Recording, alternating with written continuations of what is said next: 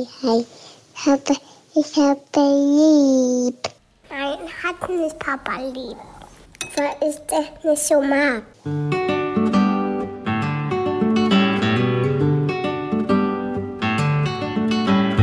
Das sind beste Vaterfreuden. Keine bösen Wörter. Halt die Fremde, alte Schöpfe. Setz dich bitte hin. Der langweilige Podcast übers Kinderkriegen mit Max und Jakob.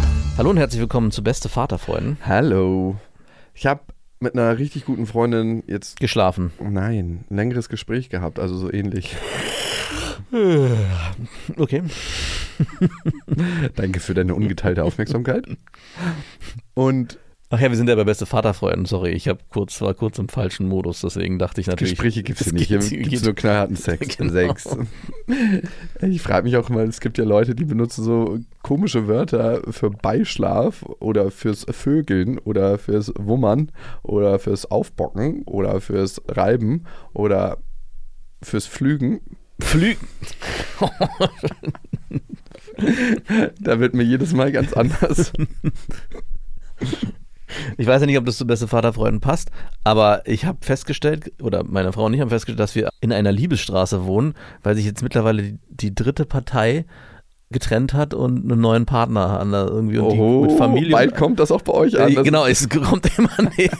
Und selbst unsere, es gibt auch ein schwules Pärchen bei uns in der Straße und da ist auch der eine nicht mehr da. Ich sehe immer nur noch den, seinen Partner irgendwie nachts um 1 Uhr nach Hause kommen, weil ich ja immer seinen Parkplatz Der hat sich in der Arbeit verkrochen. Genau, und der andere, den sehe ich nicht mehr. Ich denke die ganze Zeit, ist da auch was im Bunde? Mit wem ist der denn nun wieder hier fremd? Mehr gegangen? Trennung in der eigenen Firma, das kann man auch richtig einleiten, sodass man irgendwie so Liebesboys und Liebesgirls auf die Partner der Mitarbeiter schickt. Auf jeden Fall geht's heiß her. Ich warte nur, bis es bei uns ankommt.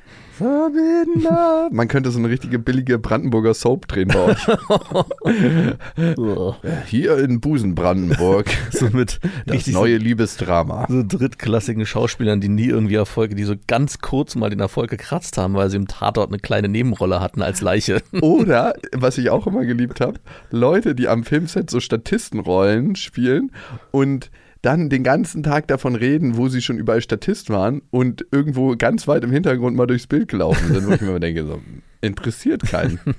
Aber ich würde die Stimme sprechen dann für so für die Trailer. Ja. Und dieses Wochenende ganz, ganz neu. Immer so, wenn die so gedrückt ist, das liebe ich ja auch immer, wenn Trailer gesprochen werden und die Stimme so gedrückt werden, als ob man so danach stöhnen will. So, Honest Trailer ja. on this trailer. genau. An dieser Stelle eine Werbung und es ist Thermomix. Ich meine, Thermomix kennt eigentlich jeder, nur weiß man immer nicht, was der alles kann. Das ist wirklich krass. Also für mich ist er richtig, richtig gut, wenn ich Soßen mache. Das heißt, man kann nebenbei die ganzen Sachen fertig machen und eigentlich muss man ja so eine Soße so ständig schlagen und ist eigentlich beschäftigt und kann nicht mehr die anderen Sachen machen. Das kann der Thermomix. Der äh, Thermomix kann kneten, der ist eine Küchenwaage. Er ist gleichzeitig ein Dampfgarer. Und der kann auch alles, von Kaffee kochen bis morgens meine Achai Bowl, äh, Brei für die Kinder, aber auch zum Kuchenbacken oder auch mal einen Fitness-Shake machen. Das ist auch sehr easy. Also es ist wirklich ein absolutes Multitalent und übernimmt vor allem die lästigen Aufgaben, wie du es gerade gesagt hast, und ständiges Umrühren oder Aufpassen, dass was nicht anbrennt. Das macht er alles automatisch. Und man kann vor allem auch sehr gesund mit dem Thermomix kochen, weil man kann Sachen, wie gesagt, sehr schon garen und das finde ich total gut. Was ich noch sehr praktisch finde, ist, es gibt nicht nur den Thermomix, sondern auch über 90.000 Rezepte im digitalen Rezeptportal Cookie-Doo, weil man ja doch sonst so tendiert, immer seine gleichen Klassiker zu machen und das lädt einfach ein, um zu stöbern und zu schauen, was möchte ich dann noch machen. Es ist egal, ob schnelle Alltagsküche oder die Sterneküche für zu Hause, es geht alles mit dem Thermomix. Also man spart Zeit, es ist äh, für die ganze Familie bestens geeignet, das Gerät. Mit dem Thermomix spart ihr auf jeden Fall Zeit beim Kochen und es gelingt sehr, sehr gut. Also ich frage mich immer, darf man das sagen, ich habe gekocht oder muss man das sagen, wir haben gekocht? Man muss sagen, wir haben gekocht und das Gute bei Cookie Dough ist, dass man die ganzen Rezepte auf den Thermomix bekommt und dadurch einfach nur das machen muss, was der einem sagt. Das heißt, man kocht wie von Zauberhand unter Anleitung und am Ende kann man seinen Gästen ein perfektes Rezept präsentieren, was man gekocht hat, was dazu auch noch sehr gut schmeckt. Oder sich selber, das geht natürlich auch. Und wenn ihr euch jetzt auch für einen Thermomix interessiert, findet ihr natürlich alle Infos auf thermomix.de und den Link zu Thermomix und alle Infos findet ihr auch nochmal in unseren Shownotes. Verstrickung mit der Ex. Ich habe mit einer Freundin gesprochen und sie hat mich gefragt, ob vielleicht meine ganzen Themen, die ich mit meiner Ex-Freundin noch habe, daher rühren, dass wir viel zu verstrickt miteinander sind. Es fängt so bei Kleinigkeiten an. Ich habe immer noch ihren Namen an meinem Klingelschild. Dadurch klingelt ungefähr jeden Morgen irgendein Paketbote oder. Habe ich dir das nicht letzte Woche sogar im Podcast gesagt? Es muss mir jemand anders sagen, der mir wichtig ist, damit ich drauf komme. Es ist immer das Gleiche, ey. Ey, Das ist wie mein Vater. Irgendjemand erzählt einen Witz, mein schwerhöriger Vater hört ihn so mit einem halben Ohr, erzählt den Witz nochmal eine Minute später und erwartet, dass so der ganze Tisch so in Lachen ausbricht. Aber es ist ja okay, es ist ja nicht wichtig am Ende, von wem die Info kommt. Hauptsache, sie kommt an. Ich will da ja gar keinen, ich will das gar nicht pachten, dass ich da irgendwie äh, Impulse gesetzt habe, die dann vielleicht bei dir. Ja. Vielleicht habe ich auch den ursprünglichen Impuls gesetzt und nur durch deine Freundin oder wer auch immer das war, ist es dann angekommen, weil sie es auch nochmal erwähnt hat. Aber es ist auch nicht so, es ist auch keine hohe Kunst, das zu erkennen. Das würde ich nochmal gerne an den Rat. Ich glaube, jeder, der auf dich und deine Situation guckt, könnte sich überlegen, vielleicht ist der Grund, warum ihr so ständig im Streit seid, auch der, dass ihr einfach noch sehr nah beieinander seid. Ja, aber das frage ich mich halt, ne? Heute hat sie morgens geschrieben, ob sie meine Wohnung benutzen kann, ne? Zum Bimsen? Nein, ich glaube, um Unikram zu machen und so, weil ähm, jetzt gerade sind Ferien in der Kita und Lilla ist zu Hause mit der Nanny und dann kommt sie rüber und macht mal was. Und dann dachte ich mir so, ist das schön oder ist das kacke? Also irgendwie denke ich mir, es ist cool, wenn man sich so gut versteht, dass man so das Vertrauen hat, dass man auch gegenseitig in die Wohnung kann. Ich dachte, ihr versteht euch nicht gut. Das ist eine, so eine Borderline-Partnerschaft fast schon. Auf, für, von beiden. Ja, also mal ist es gut und dann ist es wieder ganz schrecklich und dann ist es wieder plötzlich gut. Aber ich habe das Gefühl, dass sie so ausschlägt und sie hat wahrscheinlich das Gefühl, dass ich so ausschlage. Ich weiß es nicht. Ja, ich könnte mir gut vorstellen, dass sie auch das Gefühl hat, dass du so ausschlägst. What? Nee, das kann ich mir nicht vorstellen. Naja, auf jeden Fall. Das Namensschild ist noch dran. Das frage ich mich, ob das richtig oder nicht. Wie, da steht dann dein Nachname und ihr Nachname und man Genau. klingelt dann bei dir. Ja, aber dann habe ich mich gefragt halt, Warum? weil einige davon zu faul sind, das gesamte Klingelschild zu lesen und zu merken, einmal steht ihr Name einzeln dran und mein Name und Ja, aber warum Name steht denn dein Name noch da dran mit ihrem zusammen? Weil ich noch nicht das Klingelschild gewechselt Wie lange seid ihr schon auseinander? habe. Äh, gefühlt 35 Jahre. Okay, vielleicht ist ja da Ja, auch noch. genau. Vielleicht ist ja der Wunsch noch vorhanden, dass du doch noch mit ihr zusammenkommst. Dann Deswegen, braucht man das Klingelschild nicht wieder zurückändern, meinst du? genau. Nein, Das das, sind nicht. so kleine symbolträchtige Geschichten, die so passieren. Unterbewusst, du merkst es gar nicht. Das ist das Totschlagargument, ne? Mhm, genau. Die Klingel ist der Wachrüttler zu deinem Herzen. Mhm. Dass die Klingel die direkt in meinem Herzen Mhm. angeschlossen ist. Wer klingelt da wieder? Bist du es? Ich will endlich zurück nach Hause kommen. So? Mhm, genau. Ja, dann ist mir eingefallen, Lilla hat ja nicht meinen Nachnamen, sondern ihren. Und sie wohnt ja auch bei mir mit. Ja, stimmt. Das könnte natürlich sein, Fair dass enough. jemand mal für Lilla klingelt. Nein, aber fair enough, dass ihr Name mit an meiner Wohnung steht oder an unserer Wohnung, weil sie da mitwohnt.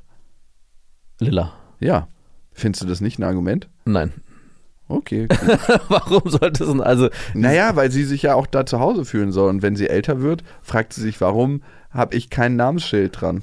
Bis Kinder irgendwann sagen, ich würde gern, dass äh, mein Nachname einen Stellenwert hat auf dem Klingelschild, ich glaube, da vergeht eine ganze, ganze Langeweile. Vielleicht vergeht da auch Zeit bis zum Auszug, man weiß es nicht. Ich könnte mir das gut vorstellen. Naja, dann ist es ganz praktisch, dass sie noch einen Schlüssel hat, weil sie ja natürlich, wenn ich weg bin, meine Blumen gießt. Also das machen auch die Haushälterin, aber das macht auch sie. Und was lachst du? Nö, nix.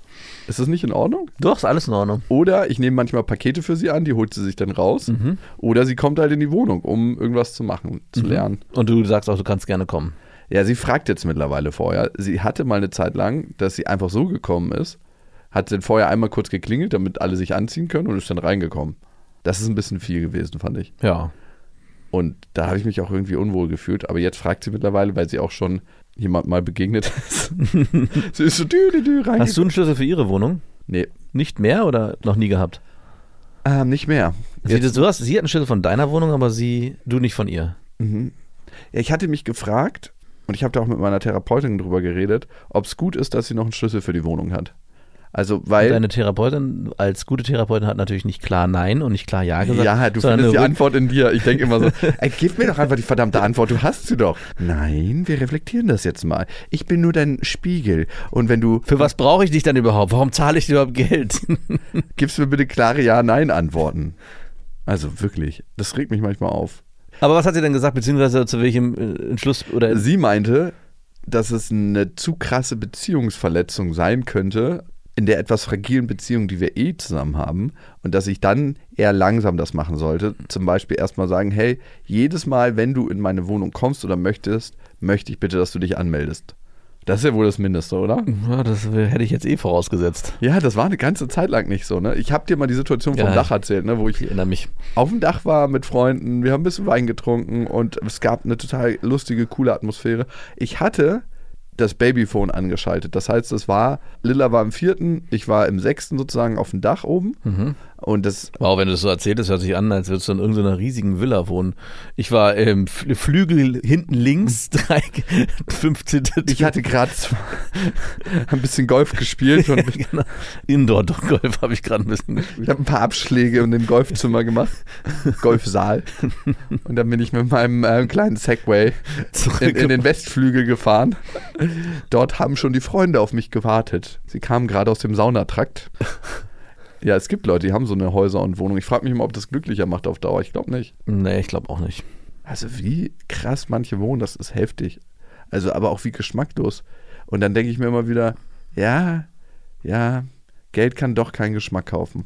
Also das ist einfach so. Aber Geld könnte jemanden kaufen, der Geschmack hat. Ja, das Problem ist, die Leute, die gar keinen Geschmack haben, die engagieren ja nicht jemanden, der Geschmack hat. Wieso? Weil sie nicht fähig sind, den auszuwählen. Achso, weil der Geschmack schon daran scheitert, Weil dass der die Person nicht. so einen anderen Geschmack hat, der, der wirklich Geschmack hat. Das realisieren die ja nicht. Die, die denken einfach, das ist cool und sieht schön aus. Mhm. Klar, Geschmäcker sind verschieden, bla bla, da denke ich immer, sind sie nicht.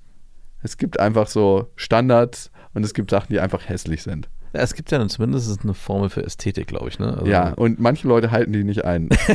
und manche Leute, die Geld haben, halten die halt auch nicht ein. Also schon allein, wie manche Autos aussehen, da denkst du dir so, die Formel für Ästhetik wurde nicht eingehalten. Ja, es gibt manche Autos, wo ich mich frage, welcher Designer wurde da dran gelassen und warum. Also Hat sich an diesem Objekt vergangen. da denke ich mal, das muss ein, was da passiert ist, ist, dass der Chef an der obersten Stelle gesagt hat, ich will nichts wissen. Ich fahre jetzt hier in den Urlaub, ich komme wieder und, das Und dann möchte ich, dass es fertig ist. Und ich finde, sowas ist so krass, weil die Leute vergehen sich ja nicht nur an sich selber, weil sie selber sehen das ja von innen nicht, sondern vor allem an den Leuten, die vorbeilaufen Ja, müssen. das ist eigentlich- und die sehen dann dieses Auto und denken so, bäh. Also die müssen, wenn jemand an der Straße steht und nach Geld fragt, sofort mit doppelt zahlen. Oder Nee, ich finde, die müssen Kotztüten verteilen, Ja. aus dem Auto heraus. Immer wieder, auch wenn sie am Parkplatz es könnte sind, sein, dass diese Autos einen automatischen Kotztütenspender integriert haben, den man außen dass es so abwirft. Nee, den kann man einfach rausziehen. So Ah, ja. Zack.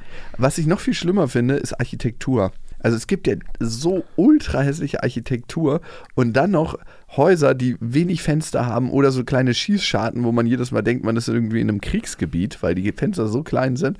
Und das sind so eine massiven Betonbauten. Also mein Vater ist zum Beispiel in der Gropiusstadt groß geworden. Ne? Galt irgendwann mal als Vorbildstadt und irgendwann hat man gemerkt, dass es eine asoziale Betonsiedlung ist. Christiane F. übrigens ist da auch sozialisiert worden, mehr oder weniger. Und da frage ich mich, wie kannst du sowas kreieren und wie kannst du so viele Menschen auf so engen Raum färchen? Das ist einfach schon allein, wenn du in diese Platte, meine Uroma hat da früher mal drin gewohnt, reingegangen bist, kam mir als Kind schon ein Gefühl der Beklemmung. Also es ist ultra krass, dann gibt es Müllrutschen in so einem Haus. Ne? Da packst du deinen Müll in den Flur und dann gibst du eine Klappe und dann schickst du das die Müllrutsche runter. Geil. Ja, es gab auch immer die Gerüchte, dass Babys darunter gerutscht wurden. Ziemlich krass. Ziemlich heftig. Aber Gebäude, Häuser, Wohnungen, alles löst ja ein Gefühl aus. Wie sind wir jetzt zu dem Geschmacksthema gekommen von deiner Ex-Freundin? Schlüssel in meine Wohnung. Gut, wir sind vom Flügel abgebogen, als ich oben auf, Ah dem- ja. auf dem Dach saß mit meinen Freunden. Und auf einmal äh, merke ich so, dass jemand die Wendeltreppe hochgeht zum Dach. Und dann kommt so ein zorniges Gesicht so, Jakob, du kommst jetzt runter. Ich so, ja, danke für den Ton von meinen Freunden. So ultra peinlich eigentlich, ne? Wenn so eine richtige Furie einfach so, Jakob, du kommst jetzt runter. Nicht so, hey, könntest du mal bitte runterkommen, dass ich mit dir reden kann? Nein, Jakob, du kommst jetzt runter. Und ich dachte so, ja, ich komme. Ich, dachte, Ja, ich komme, hast du gesagt. Ja, wie bei Mama. Ja, ich komme. ich wollte es dann nicht vor allen eskalieren lassen. Ich glaube, ich habe noch so Schade, die anderen hätten sich bestimmt dran ergötzen können. Ja, voll. Also da hätte die Vorstellung beginnen können. Sie hatte auch so, so einen Bühnenauftritt war das ja, weil das Dach als solches ist ja wie so eine Bühne, wie Ja. so eine Fläche und die hätte Stimmt. dann ihren Auftritt gehabt. Sie ist wie die Soufflöse, die ihre Stellung nicht gehalten hat, sondern rausgekommen ist aus diesem kleinen Loch. Ich finde, sie ist so, so ein Böser, der auf die Bühne kommt. und man merkt sofort so, das Licht verändert sich, die Stimmung verändert sich, die Musik, so dramatische Musik. Der Orchestergraben ist drauf eingestellt und dann kommt sie, Jakob, komm runter. Und ich war, glaube ich, ich habe zwei Sachen gesagt. Ja, ich komme und es ist schön, wie nett du mit mir redest. Ich habe so Nein. ironischen Nachsatz.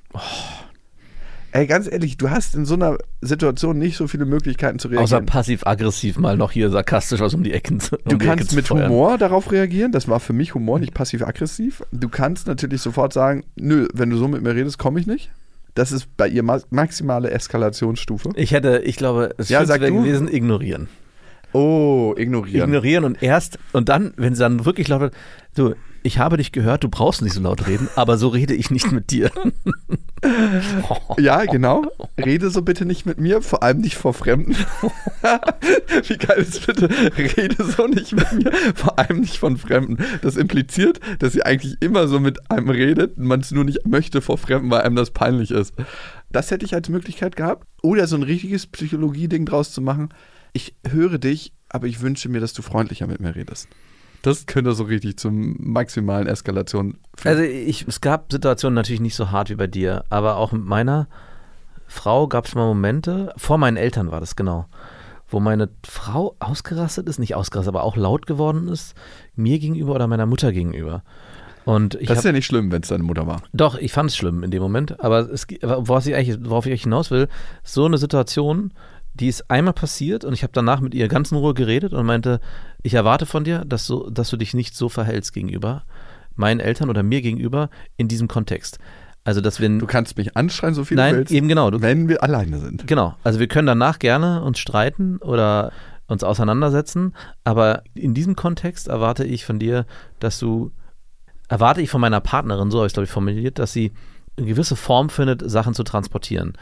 Und wenn du feststellst in der Zukunft, ich möchte das nicht mehr, dann beende die Situation. Dann sagen, okay, ich glaube, es reicht jetzt, ihr müsst jetzt gehen oder was auch immer. Oder Max, komm mal bitte kurz mit, ich würde mal gerne kurz mit dir reden. Also, dass wir uns aus der Situation rauslösen. Und dann kann sie gerne von mir aus laut werden. Von mir aus auch hinter geschlossener Tür, so klischeeartig, dass dann die Tür zu ist. Man, man denkt, dass nichts hört. noch, während die Tür offen ist. Man denkt, man hört nichts und alle Durch hören die. Papyrustür. Aber das verbitte ich mir. Also, Oh Gott, das das hört sich furchtbar an. Aber das hat mein erwartet. Vater mal früher gesagt. Ja, Jakob, das verbitte ich mir sowas. Aber ich finde, also ich finde schon, dass man in einer Beziehung, und jetzt seid ihr nicht in einer Beziehung, aber in, in Wir ein- sind ja entfernt. Okay, in der einer Partnerschaft, in wo man noch zusammen ist, offiziell finde ich schon, dass man erwarten kann von dem Partner, dass er sich in gewissen Kontexten nicht angepasst, aber angemessen verhält. Wenn es natürlich Situationen gibt, wo, wo man ausrasten muss, dann bin ich auch der, dafür, hey, bitte. Aber das war keine Situation, wo man hätte ausrasten Weißt du, was hilft dabei? Nachweislich, weil es das Nervensystem runterholt. Einen Arm nehmen, Nee. Bisschen zu viel? Bisschen weniger? äh, die Schulter streicheln, Auch nicht. Kein Körperkontakt? Nicht unbedingt. an die Augen gucken. In die Augen gucken und vor allem viel langsamer reden. Ruhig und langsam Genau, reden. auch bei Kindern übrigens. Was? Das funktioniert bei Erwachsenen und Kindern? Mhm. Also ruhiger, langsamer reden ist das Mittel der Erziehungs. Ich glaube, das ist die beste Methode eigentlich überhaupt, um, Ruhe um reinzubringen. Ruhe reinzubringen und funktioniert aber nicht immer. Das wäre dann meine Möglichkeit, die ich gehabt hätte. Ich habe einfach so ein bisschen schnell reagiert und gesagt, ja, irgendwie sowas wie, es wären keine Informationen verloren gegangen, wenn sie das freundlich gesagt hätten. Also, Also viel spannender finde ich ja, jetzt sind wir bei der die Situation, die wir schon mal erzählt haben, aber was, was das mit einem selber in dem Moment macht. Also man ist ja ausgeliefert und kann nichts dafür, was einem gerade widerfährt. Es ist einem vielleicht unangenehm, es ist einem vielleicht peinlich, man ist vielleicht auch, äh, vielleicht auch fühlt man sich schuldig. Es, aber es gibt keine Möglichkeit, vor seinen Mitmenschen eine Normalität wiederherzustellen. Also du kannst, schaffst es nicht, wenn einer so reagiert, da einen Mittelweg zu finden, dass alle sagen, ah, okay, das war jetzt nur kurz mal ein lauter Ausruf. das war einfach eine ultra unangenehme Genau. Situation für alle, für alle. Und ich glaube, es müsste ja auch für sie unangenehm gewesen sein. Also mir wäre es so unangenehm, wenn meine Ex-Freundin irgendwie so ein kleines Get-Together auf dem Dach macht und ich da ankomme und sage, hey, komm mal kurz runter. Hm. also das wäre mir vor den Leuten unangenehm. Es wäre mir unangenehm, meine Ex-Freundin so dastehen zu lassen vor ihren Leuten. Und mich hat, als mir das widerfahren ist mit ihr, wirklich, es war mir unangenehm vor den Leuten. Das war mir auch unangenehm vor ihr, weil sie sich so darstellt vor den Leuten. Mhm. Das war mir unangenehm im Sinne von, wie fühlen sich jetzt die Leute auf dem Dach? Es ist so, als ob man irgendwie eine Party veranstaltet hat und die Mama kommt nach Hause, frühzeitig. Oder die ultra strengen Eltern. Ich habe mal meine Ex-Freundin auf der Treppe gebimst. Und in dem Moment ging die Tür auf und die Eltern kamen nach Hause. Und wir mussten so nach oben schnell strunzen, aber man hat halt das Gürtelklappern gehört. und ich weiß noch, wie ultra peinlich mir das war, dann wieder runterzukommen, irgendwie nach einer Viertelstunde oder 20 Minuten. Wir hatten es dann noch zu Ende gebracht. Aber wo jeder eigentlich Bescheid weiß, was vorgefallen ist. Und dann da- hat der Vater da auch geschrien oder? Ah, du bämst ja nicht, meine nicht in meinem Haus. Und ich so, ich bimse nicht. Doch, du bämst ja nicht. Er hat dann was an der Dachrinne gereinigt und übers Fenster reingeguckt. und man hat nur so klick, klick, klick, klick, klick. Nein, okay. Aber wie gehst du damit um? Wahrscheinlich das nächste Mal einfach ruhig reden und ganz klarstellen. Und das habe ich dann gemacht, als wir nach unten gegangen sind. Sie hat sich davon überzeugt, dass es ein Babyphone gibt, dass alles angeschlossen war. Die hatte nämlich Sorge, dass ich einfach oben auf dem Dach bin und Lilla unten alleine lasse. Ich verbitte mir in Zukunft solche Situationen. Ich habe gesagt, ich verbitte mir, dass du in meine Wohnung ungefragt reinkommst. Wenn du Sorge hast, kannst du mich anrufen. Aber sie wollte mich nicht anrufen, sie wollte mich überprüfen. Und das ist der Abfuck. Ja, sie wollte nicht eine Situation verbessern, sondern sie wollte mich auf frischer Tat ertappen. Ja. Hey, du lässt deine Tochter einfach unten alleine und bist mit deinen Leuten oben und feierst. Und das wollte sie mir nachweisen. Und sie hatte ja auch nicht ganz Unrecht. Nein, sie hatte Unrecht, Ja, weil wir haben fucking Babyphone angestellt gehabt. Und ich finde, es ist legitim, dass man sich mit Freunden trifft, wenn die Kinder unten schlafen. Und sie schläft A, sehr, sehr fest und B, sind zwei verdammte Stockwerke dazwischen. Also es ist wie eine separate Wohnung, wie ein separates Haus schon fast vom Lärmpegel. Und wir waren jetzt auch nicht so laut. Ich hätte sie zu jeder Zeit gehört. Und es hätte so 20 Sekunden gedauert, bis ich runtergekommen wäre, weil ich ich laufe dann schon sehr schnell, weil ich möchte nicht, dass sie die Erfahrung macht, wenn sie aufwacht, dass sie irgendwie ewig schreien muss und keiner da ist. Und dann erzählt sie mir in einem anderen Atemzug die Story von einer guten Freundin von ihr, die auf Dates geht, eine Viertelstunde weg, während sie ein Handy bei ihrem Sohn liegen hat und ein Handy dabei hat, als Longline-Babyphone. Und ich denke mir so, sind das zweierlei Maß? du- ja, Also gut, es, es sind es, aber es ist ja nicht ihre Tochter. Also, ja, aber irgendwie Geht sie mit ihr auf Dates? Also geht sie da mit? Also nicht Nee, auf Dates, sondern mit auf. Typen. Ach so, sie geht, geht es nicht irgendwie mit Freunden auch? Nicht. Aber ich denke mir, dann weint das Kind mindestens eine Viertelstunde, bevor Mama kommt. Wahrscheinlich sogar länger, weil du erstmal noch zwei, drei Minuten abwartest, ob du dich überhaupt losmachst, falls das Kind schon vor Erschöpfung selber wieder einschläft. Wahrscheinlich schläft es vor Erschöpfung wieder selber. ja, du bist da und es schläft wieder ein und kannst sofort wieder los. Nach einer Viertelstunde Weinen hat es aufgegeben. Oh, jetzt bin ich extra hergekommen. Das hätte ja, also ich meine, bitte. Ja, aber das hat mich daran zweifeln lassen, ob es wirklich so vertrauensvoll zwischen uns ist, dass dieser Schlüssel, den sie hat, Sinn macht. Also kannst du das verstehen? Ich hätte schon vorher keinen Schlüssel. Aber gut, ich, ich, ich hätte, hätte. Ich weiß es ja nicht. Ich bin in so einer Situation nicht, deswegen kann ich es nicht genau sagen. Aber ich bin jemand dafür, der sagt, wenn es eine Trennung gibt, dann äh, sollte eine Trennung auch symbolisch vollzogen werden. Also im Sinne von, es gibt bestimmte Bereiche, die auch klar getrennt sind. Und unter anderem wäre das für mich eine Wohnung, auch sowas wie ein Klingelzeichen. Ich weiß wahrscheinlich nicht, ich hätte es wahrscheinlich auch nicht gemacht, weil ich zu faul gewesen wäre und es wäre einfach dran geblieben für ein Jahr. Aber ich verstehe auch, dass da das wahrscheinlich hilfreich wäre zu sagen, das mache ich einfach und ich gehe dann ein bisschen konträr mit der Meinung von deiner Therapeutin. Klar unterstütze ich das, dass sie sagt, man sollte es vielleicht langsam machen, aber ich glaube, dass es auch hilfreich sein könnte, klipp und klar zu sagen, es gibt getrennte Bereiche. Ich gehe sogar so weit, dass ich glaube ich sogar, äh, es sogar hilfreich sein könnte, wenn sie nicht äh, in deinem näheren Umfeld wohnen würde. Und damit meine ich im gleichen Haus, sondern es würde schon wahrscheinlich schon viel helfen, wenn sie zwei Häuser Blöcke weiter wohnen würde.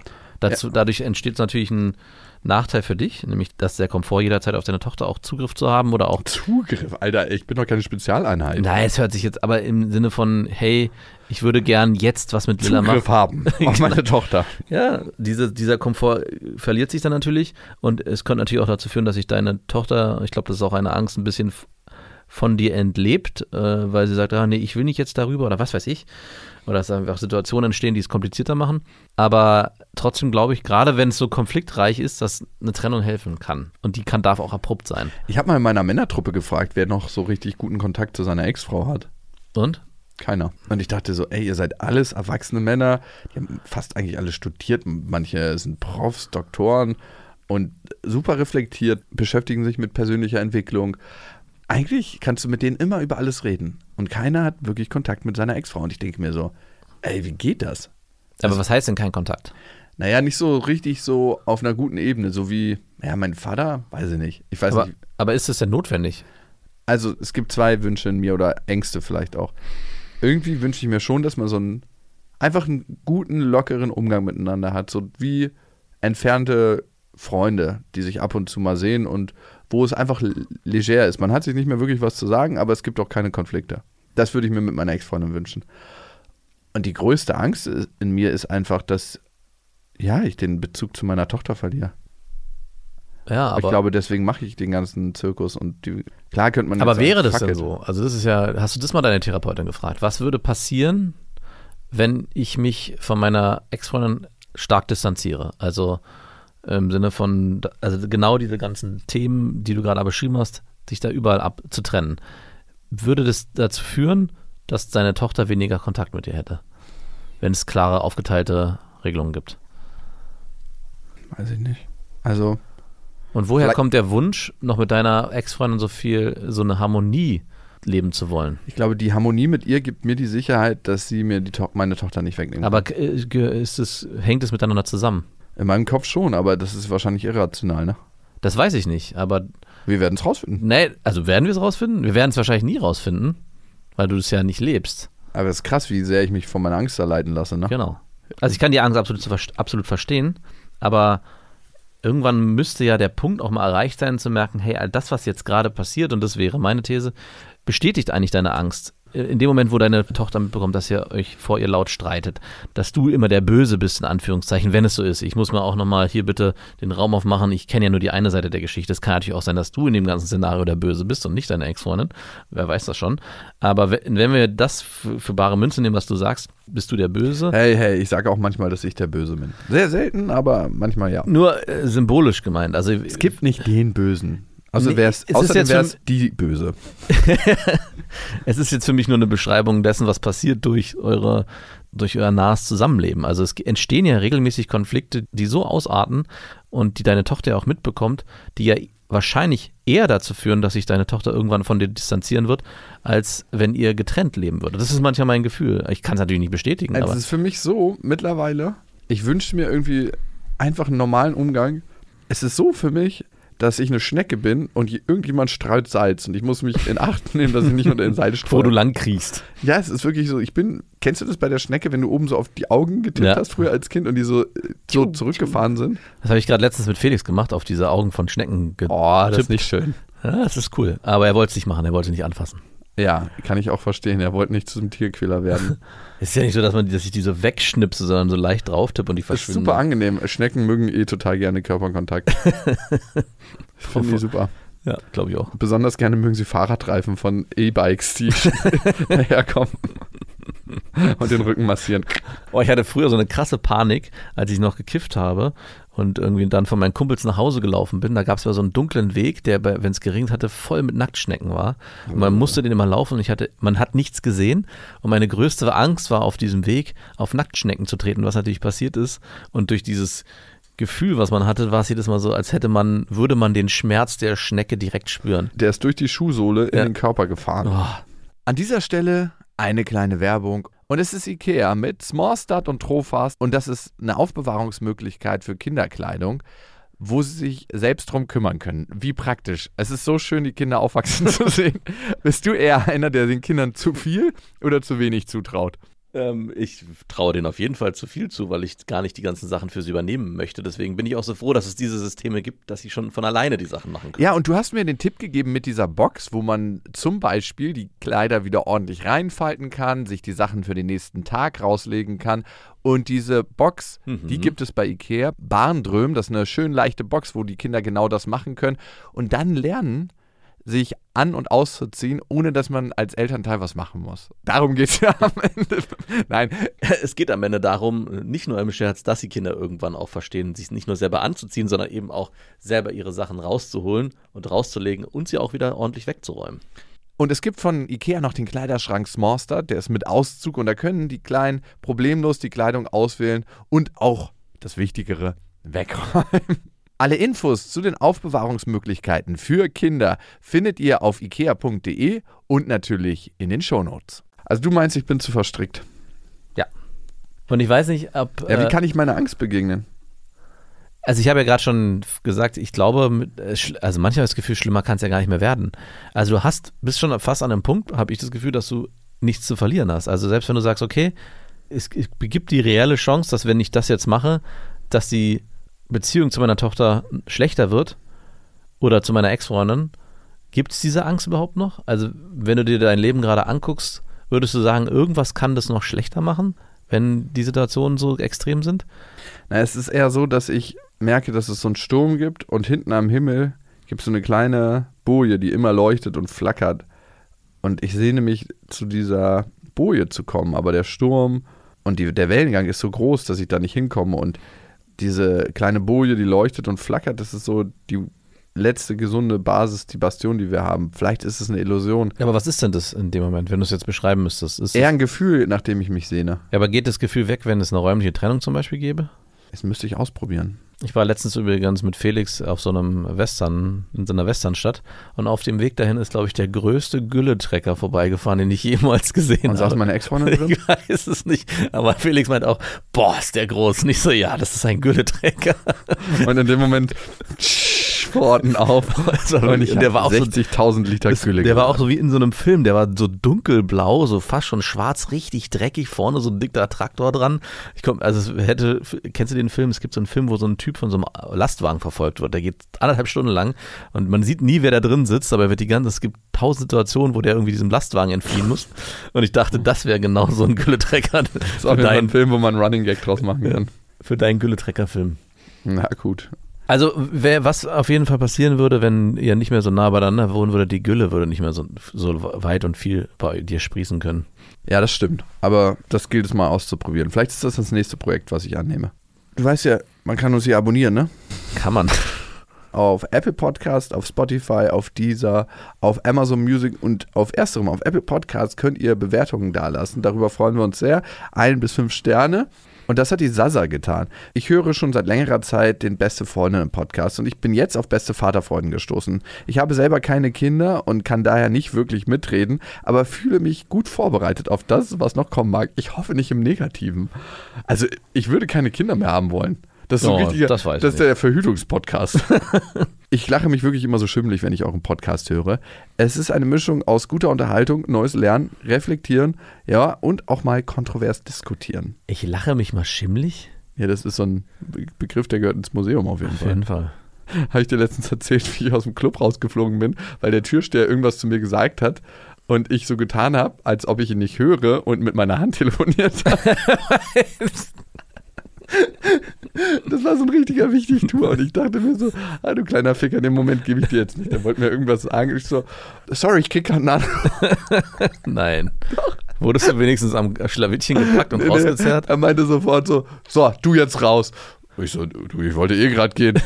Ich warte kurz, ich habe noch ein wichtiges Das Telefonat. Problem ist, ich war mit ein paar Leuten da und die haben sich alle solidarisiert und haben gesagt, sie kommen auch mit. Wo ich gesagt habe, hey, bleib doch, ist gar kein Problem. Ich wollte eh nach Hause. und dann sind die alle halt mit raus und dann haben sie aber die schlechte Stimmung auf mich abgeladen. Ja, na, toll. Das geht nicht, ne? Nein. Das geht überhaupt nicht. Nein, aber war dann alles in Ordnung. Aber ich dachte, Aber was hast du denn ursprünglich dafür getan, dass du aus dem Club geflogen bist? ne, ich habe mit meiner Hand telefoniert. Aber er ja, hat mich irgendwie angesprochen. war das an der Tür am Eingang? es war im Einlassprozess und was ich schon hasse, wenn sich so Türsteher so Fatzken so aufstellen und sagen, äh, wenn man so dasteht und die sagen so, ja, erstmal Hallo, wie geht es euch, dass man ihn grüßen muss. Und ich denke mir, du bist doch nicht der König, Alter, halt dein Maul, ich will einfach hier nur feiern. Hast du das auch gesagt? Naja, ich glaube, von der Stimmung ist es so rübergekommen. Dann Ah, hat ja. er mich noch zwei, dreimal angemacht und dann habe ich einfach so getan, als ob ich mit meinem mit meiner Hand telefoniere. Ich war ein bisschen angetüdelt. Was hast du denn der Person an, an, am anderen Ende der Leitung gesagt? Hey, Mr. Wichtig, du machst hier was nicht richtig. Wirklich? Nein, ich weiß nicht mehr, was ich gesagt habe. Das ist zu verschwommen in meiner Erinnerung. Aber der Moment, wo ich an mein Handhandy gegangen bin, der war königlich. er hat es auch im ersten Moment nicht gecheckt, dass ich mit meiner Hand. er war natürlich so krass unnötig, aber manchmal bin ich in so einem Modus, da habe ich gar nicht so Bock zu feiern. Und dann dachte ich mir, das könnte Das passt jetzt hier gerade sehr gut rein. Ich versuche hier ja, mal. ey, das passiert mir so alle fünf Jahre mal, eigentlich nie. Digi, ich wollte dir eh nur mal meine neuen Schuhe zeigen, also mach's gut, ciao. Und jetzt zu unseren HörerInnen-Mails. Ihr könnt uns ja schreiben am besten besterfreundinnen.de und das hat getan die Rese. Mein Mann, 28 und ich, 30, sind seit einem Jahr verheiratet. Wir arbeiten in Vollzeit, leben in einer Dreizimmerwohnung und in finanziell stabilen Verhältnissen. Die Mutter meines Mannes lebt nicht weit entfernt und auch die weitere Familie unterstützt uns bei Bedarf, wie sie kann. Oh, Merkst du das, dass man, sich direkt so ein beklemmendes Gefühl einschleicht? Bei dir auch? Fühlt sich doch ganz gut an. Bei mir ist es direkt so, okay, ich habe jetzt einen akuten Kinderwunsch. Meiner Ansicht nach spricht nichts dagegen, eine Familie zu gründen. Habe ich Uh. doch gewusst. Der Wunsch nach einem Kind ist bei mir schon länger vorhanden und auch mein Mann war dem Thema zu Beginn unserer Beziehung vor drei Jahren noch offen gegenüber. Natürlich. Als er dich rumkriegen wollte. Doch, Als es vor allem um Sex ging. ja, wir können es ja mal Stellst dir probieren. eigentlich, möchtest du euch auch irgendwann Kinder? Natürlich möchte ich irgendwann Kinder haben. Zwei oder drei. Ich stelle mir das so richtig schön vor, wie sie hier rumtollen. Und du wärst auch eine total tolle Mutter, glaube ich. Ja, ich merke das, dass du, bei dir macht sich so ein Gefühl bei mir breit, dass du irgendwie so ein warmes Herz hast. Lass mich mal kurz in deine Hand lesen. Äh, was machst du mit deiner Hand? Anlesen, ob du eine gute Mutter bist. Die Mutterlinie, die zieht sich bei dir durch bis zu deinem Herzen. Und die ist verbunden mit der Herzlinie. Mm, das ist immer ein Zeichen Zeichen. dazu, dass du nicht mit harter Hand, sondern am Ende doch immer aus dem Herzen entscheidest. Aber was ich auch sehe, die Fruchtbarkeitslinie, die ist noch ein bisschen zurückgeblieben. Da müssen wir dran arbeiten. Ey, was meinst du? Ich habe früher das wirklich manchmal gemacht bei Frauenhänden. Ich weiß, ich war dabei. Hände Oh Gott. lesen. Das, man hat manchmal so Sachen, die man früher gemacht hat. Machst du das nicht mehr? Ich dachte, Nein, das machst du das immer ist mir noch. ultra unangenehm. Was? Ich dachte, das gehört immer noch zu deinem Schema Heute, F. ähm, wenn ich so ein paar psychologische Taschenspieler Ach so, heute, es hat sich Mein Repertoire hat sich einfach erweitert und dieser alte Knochen, der da verwendet wurde, ist einfach zu ausgenudelt. Also es war ja, es war ja, die, es war ja die, das gefährliche Dreieck aus Handlesen. Was ist? Erzähl mir mal was aus deiner Familiengeschichte. Handlesen, wie ist deine Beziehung zu deinem Vater? Und, und was studierst du?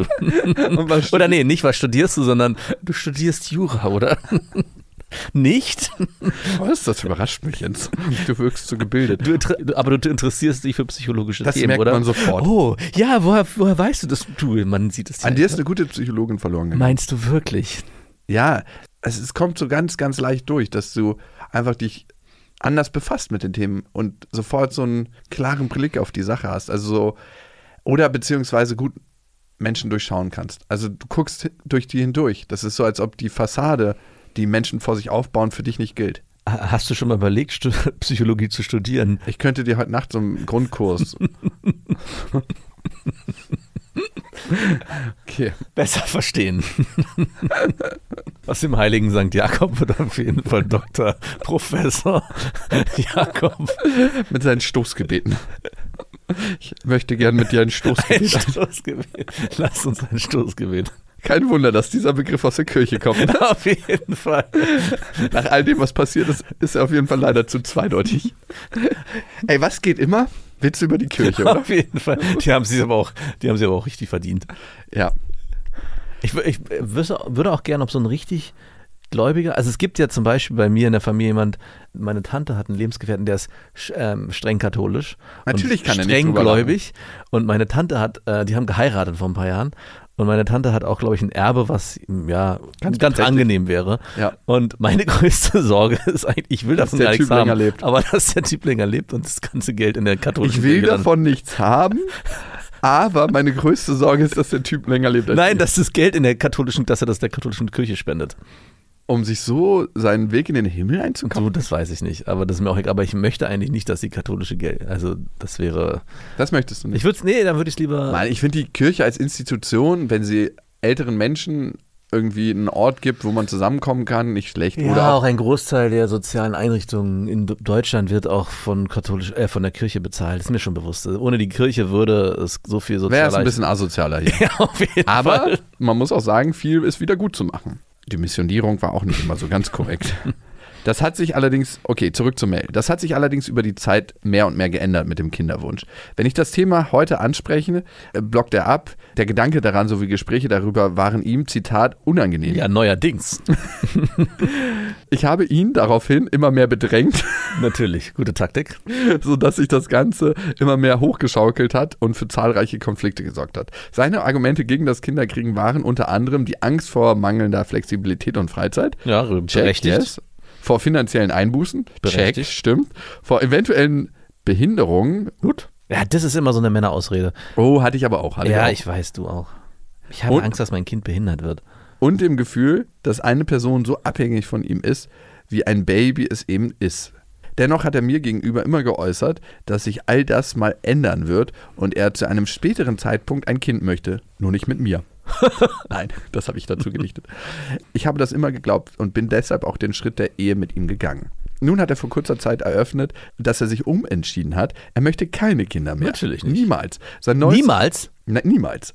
Wow. Sein neuestes Argument ist die Klimaerwärmung. Ah. Ein Kind in die Welt zu setzen, die sich so entwickelt wie die unsere, kann er ebenso wenig verantworten, wie einen eigenen Beitrag dazu zu leisten, dass ein weiterer Mensch auf diesem überbevölkerten Planeten lebt. Was ist denn, wenn dieses Kind Alles ändert. Die neue Greta Thunberg. nicht Greta Thunberg, sondern vielleicht Luise, Wissenschaftler wird und auf, Neubauer? äh, auf einmal Molekül, weiß ich nicht, eine Bakterie entwickelt, entdeckt, die Plastik frisst. gibt's ja schon. Genau, der wäre vielleicht eine bessere. So hast du dir deine zwei Erdbürger schön geredet. Ich merke schon. Nee, ich habe mir meine Erdbürger nicht schön geredet, der, dem Planet, und das sagen wir immer wieder, es ist doch eh scheißegal. Also ob wir nun jetzt hier noch zwei Kinder mehr oder weniger auf die Erde setzen, ich glaube, wir sind dafür verantwortlich, dass wir was tun können. Der Planet Wie wird sich von uns erholen, von den Parasiten. ich, das auf jeden Das Fall. muss man wirklich sagen. Aber der Mensch wird dann nicht mehr existieren. Und die Frage ist, möchte man das so aufgeben und verschwenden? Es hat sieben Millionen Jahre gedauert, bis sich die Menschen entwickeln. Die letzten 30.000 Jahre gab es den Siegeszug der Homo sapiens. Wie lächerlich ist es bitte? Siegeszug. Sagt es jemand außer dir? Naja, man würde das schon behaupten, weil es gab ja ganz viele andere Menschenarten. Also Ach so, das meinst. Neandertaler und irgendwie muss sich der Homo sapiens ja durchgesetzt haben. Gibt es nicht sogar auch, dass Neandertaler irgendwo mit uns drin ist, dass es sie ein paar Genau, also es gab gibt? zwei, also es gibt zwei Theorien dazu. Einmal, dass es eine Vermischung gab, also eine Verpaarung von Homo sapiens und Neandertalern und natürlich, dass der Homo sapiens einfach cleverer war und auch äh, und auch andere Menschenarten bekriegt hat und getötet. Also, Ah, natürlich. und alles menschliche Leben hat seinen Ursprung in Afrika. Forscher dachten ganz lange, dass entweder der asiatische Raum dafür geeignet ist oder natürlich auch der europäische, weil der Mensch und der Forscher als solches ist ja sehr egozentrisch und der meint, alles gute Leben muss aus Europa kommen, weil wir Ich- hier am fortschrittlichsten sind. Ich dachte, du wolltest nochmal den Sprung zur Kirche machen und halt hat seinen Ursprung in Gott. Lebt, Gott lebt in Europa. Ich liebe meinen Mann und so, zurück zur Mail. Ein, also ein, vielleicht um deinen Freund ein bisschen noch zur Seite zu stehen in seiner Argumentation, das Argument zu sagen, ich will, ich will kein Kind kriegen wegen dem Klima, das ist ein bisschen schwach, was noch viel besser funktioniert ist und das hat meine Ex-Freundin damals gemacht, die hat gesagt, ich will in diese Welt kein Kind setzen. Uh, Das ist nämlich noch stärker, weil dann bist du sozusagen, ist er selbstlos. Also er könnte, ja, man könnte ja sagen, ja, wenn wir selber aber uns entsprechend verhalten und die Erziehung unser Kind vielleicht auch dahin erziehen, nachhaltig zu leben, dann ist sie auch, kann sie einen besseren Beitrag dazu leisten. Aber man kann ja argumentieren und sagen, diese Welt ist zu furchtbar, diese Welt wird zu furchtbar sein, die Welt wird untergehen aufgrund des Menschen, wir zerstören die Welt, ich möchte in diese Welt kein Kind setzen. weißt du, wie man das nennt? Nein. Erlernte Hilflosigkeit. Wieso? Weil alles so schrecklich ist, dass du nichts dagegen tun kannst. Ja, ja, ich weiß, aber ich, also ich meine, ich möchte nur deinem Freund eigentlich, also ich wollte eigentlich nur ihrem Freund noch eine bisschen bessere Argumentationsgrundlage liefern, als nur zu sagen, ich will aufgrund des Klimas kein Kind in die Welt setzen. Weil Ja. das impliziert für mich, er möchte nicht, weil Menschen, Umwelt, die Umwelt verschmutzen und jedes Kind ja unfassbare viel Müll und CO2 produziert. Äh, Aber ihr könntet auch einfach in den Wald ziehen genau. und von den Früchten leben. Genau, und das ist nämlich das Problem bei dem Argument, deswegen erweitern, die Welt ist so furchtbar. Das Kind soll nicht in die Welt kommen. Und ihr könntet euren ökologischen Fußabdruck so verändern, dass noch ein Platz für einen kleinen zweiten Menschen da ist. Das wäre auch möglich. Und ab jetzt nichts mehr machen. Nein, aber sie kommt zurück. Ich liebe meinen Mann und bin überzeugt, dass er mich auch liebt. Ich möchte mich nicht von ihm trennen.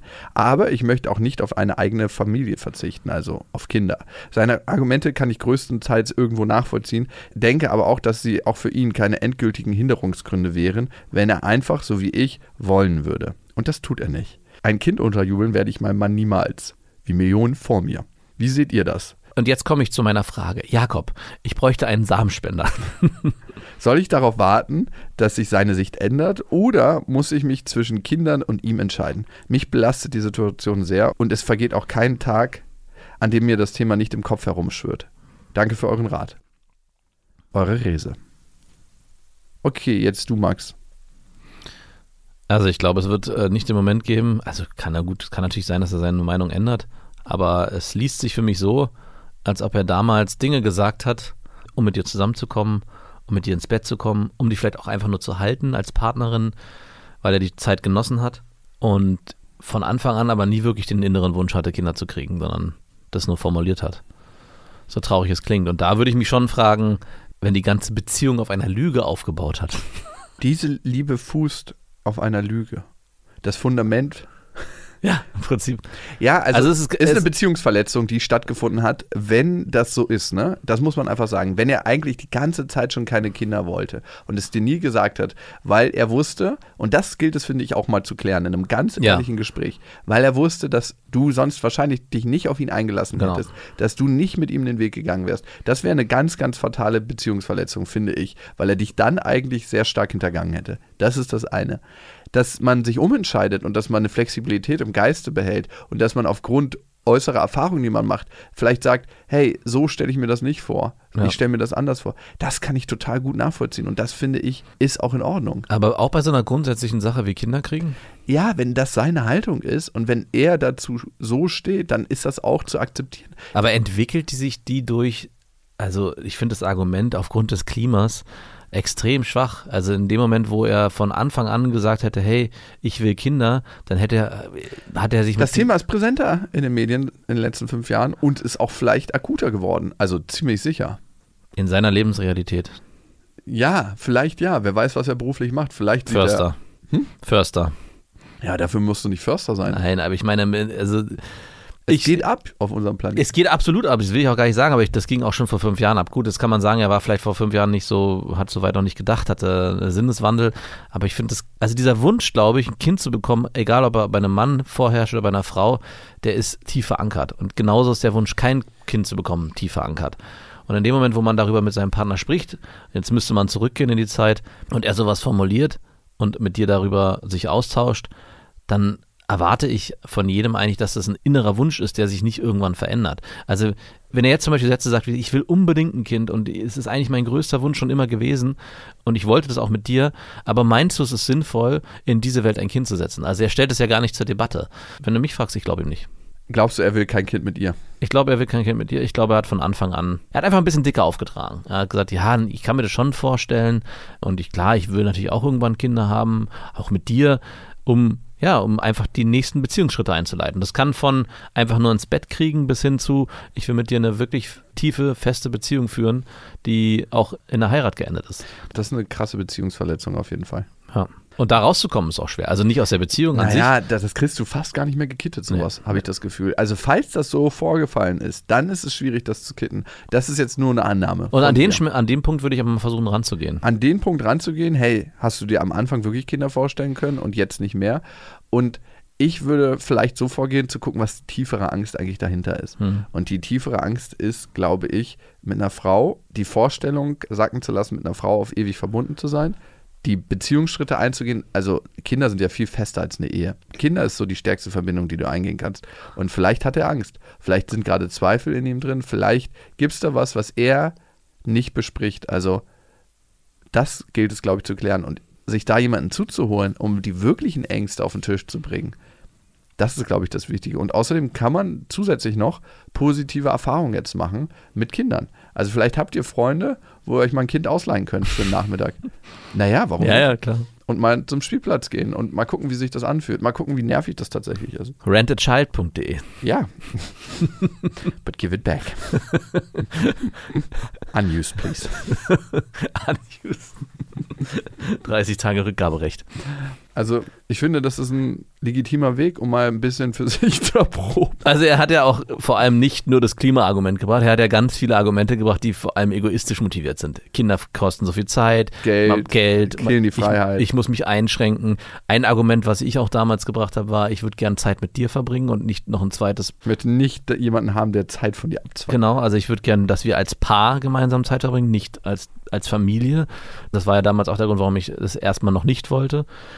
Aber er bringt halt nicht nur das eine Thema, hey, für mich ist es ein absolutes No-Go, weil Klima, sondern er gibt ja vorher, und wenn deine Mail von der Chronologie stimmt, wie die, er die Argumentation aufgebaut hat, seine egoistischen Gründe an, nämlich, ja, wie gesagt, Geld. Also, klärendes wie- wie- Gespräch und ein wirklich klärendes Gespräch. Also, setz dich mit ihm an einen Tisch, versetz dich mal in seine Ängste rein und gucke mit ihm zusammen, ob hinter den Ängsten eigentlich noch ein anderes Thema liegt. Also, es ist ganz, ganz oft so, wir finden ein Argument, was vorne im Vordergrund uns quasi abblockt, vor den Emotionen, die noch ein bisschen tiefer liegen.